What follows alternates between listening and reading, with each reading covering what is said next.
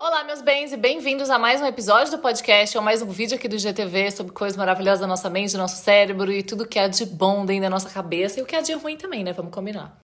Hoje o nosso papo vai ter uma função de alinhar alguns conceitos que a gente precisa ter como base para que a gente continue a nossa conversa estando um pouco na mesma página. São conceitos importantes para que a gente continue a falar sobre as coisas que a gente vai falar. E o primeiro desses conceitos é o conceito de forma. Porque toda vida, toda coisa tem uma forma, né? Essa caneta tem uma forma, esse fone tem uma forma e a vida humana tem a sua forma. E essa forma se dá a partir das possibilidades que essa vida tem aparecendo do nada com uma outra roupa num outro momento da minha vida, porque o áudio ficou uma bosta, eu tive que regravar, mas vamos fingir como se nada tivesse acontecido. Então essa canetinha aqui, ela tem possibilidades. O que, que a gente pode fazer com ela? Abrir fechar, a gente pode desenhar, escrever um negócio, a gente pode meter ela que fazer um estilinho nerd.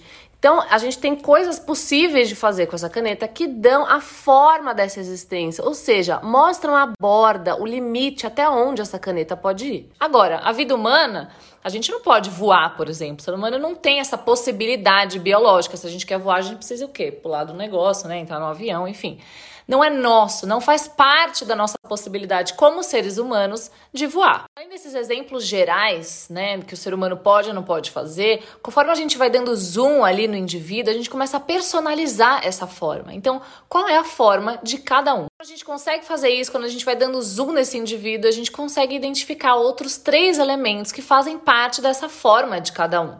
E o primeiro desses três elementos é o que a gente chama de dom. O dom é tudo aquilo que a gente faz com uma certa naturalidade, uma coisa que a gente faz facilmente, a gente não precisa ali desprender muito esforço para que aquilo saia de acordo com o esperado. E tem dom para tudo, né, meu povo? Tem gente que sabe cantar bem, tem gente que sabe o que? Matemática, tem gente que sabe jogar uma bola, tem talento para tudo. E a gente começa a cair no segundo elemento da forma, que é o tal do chamado. O chamado é o negócio que faz nosso coração vibrar. É quando a alma entra em jogo e fala: não tem para ninguém, eu gosto disso aqui mesmo, eu quero fazer isso aqui mesmo. Mas tem uma, uma contradição ali que nem sempre o nosso dom é o nosso chamado. Olha só que coisa. Às vezes a gente quer fazer uma coisa, mas a gente não é bom. Às vezes a gente sabe fazer uma coisa, mas a gente não gosta.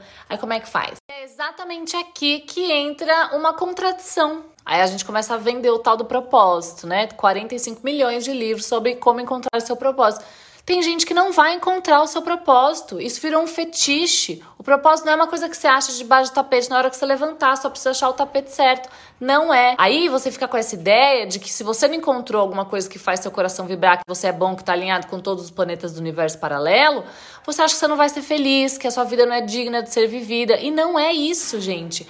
A jornada do indivíduo, a narrativa de cada um é que pode ser o seu propósito e não necessariamente uma coisa, uma atividade. Além desses dois elementos do dom e do chamado, a gente tem um terceiro que é muito importante, se não o mais importante, que é a nossa circunstância, ou seja, onde a gente está, qual é a nossa realidade nesse momento.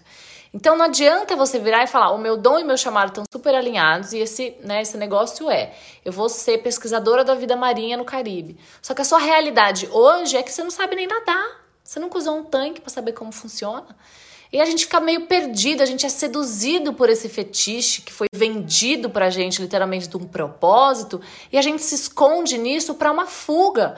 Porque se a minha circunstância não permite que eu viva o meu chamado, meu dom, meu propósito, coitado de mim. Não funciona por causa disso. E a gente se esconde nessa falta de responsabilidade com a nossa circunstância. E esse é o ponto da nossa conversa hoje. Então a pergunta importante que a gente tem que se fazer aqui agora é de se a nossa circunstância nos permite viver o nosso chamado hoje. E se a resposta for não, a gente tem que trabalhar em cima disso.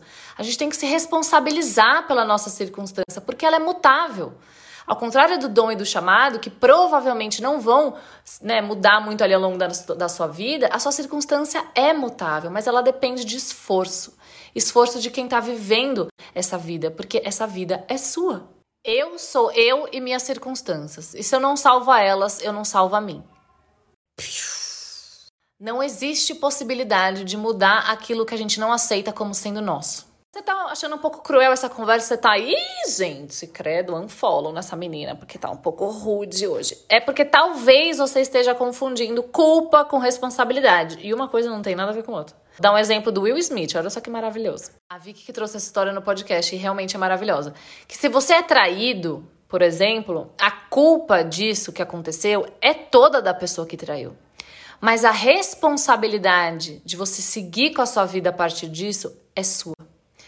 Então, quando a gente fica procurando, apontando o dedo para culpados na nossa vida, a gente perde a possibilidade, ou seja, aquilo que está na nossa forma, aquilo que é nosso de continuar a nossa vida. E a gente entrega de bandeja para os outros e a gente paralisa.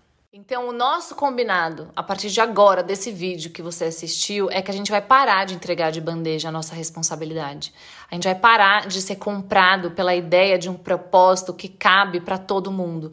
Porque, sim, existem elementos da nossa forma que são gerais, que são da nossa espécie, mas a grande maioria deles é do individual, é de cada um de nós. Eu queria deixar uma pergunta aqui para vocês que ficaram até aqui, tudo bom? Que é a seguinte: qual é a sua forma? E quais são as possibilidades que você consegue encontrar dentro dessa forma? Se responsabilizando por isso e não entregando para qualquer um que passa pela sua vida e faz alguma coisa em outra. Tá bom? Beijo, até mais, até semana que vem.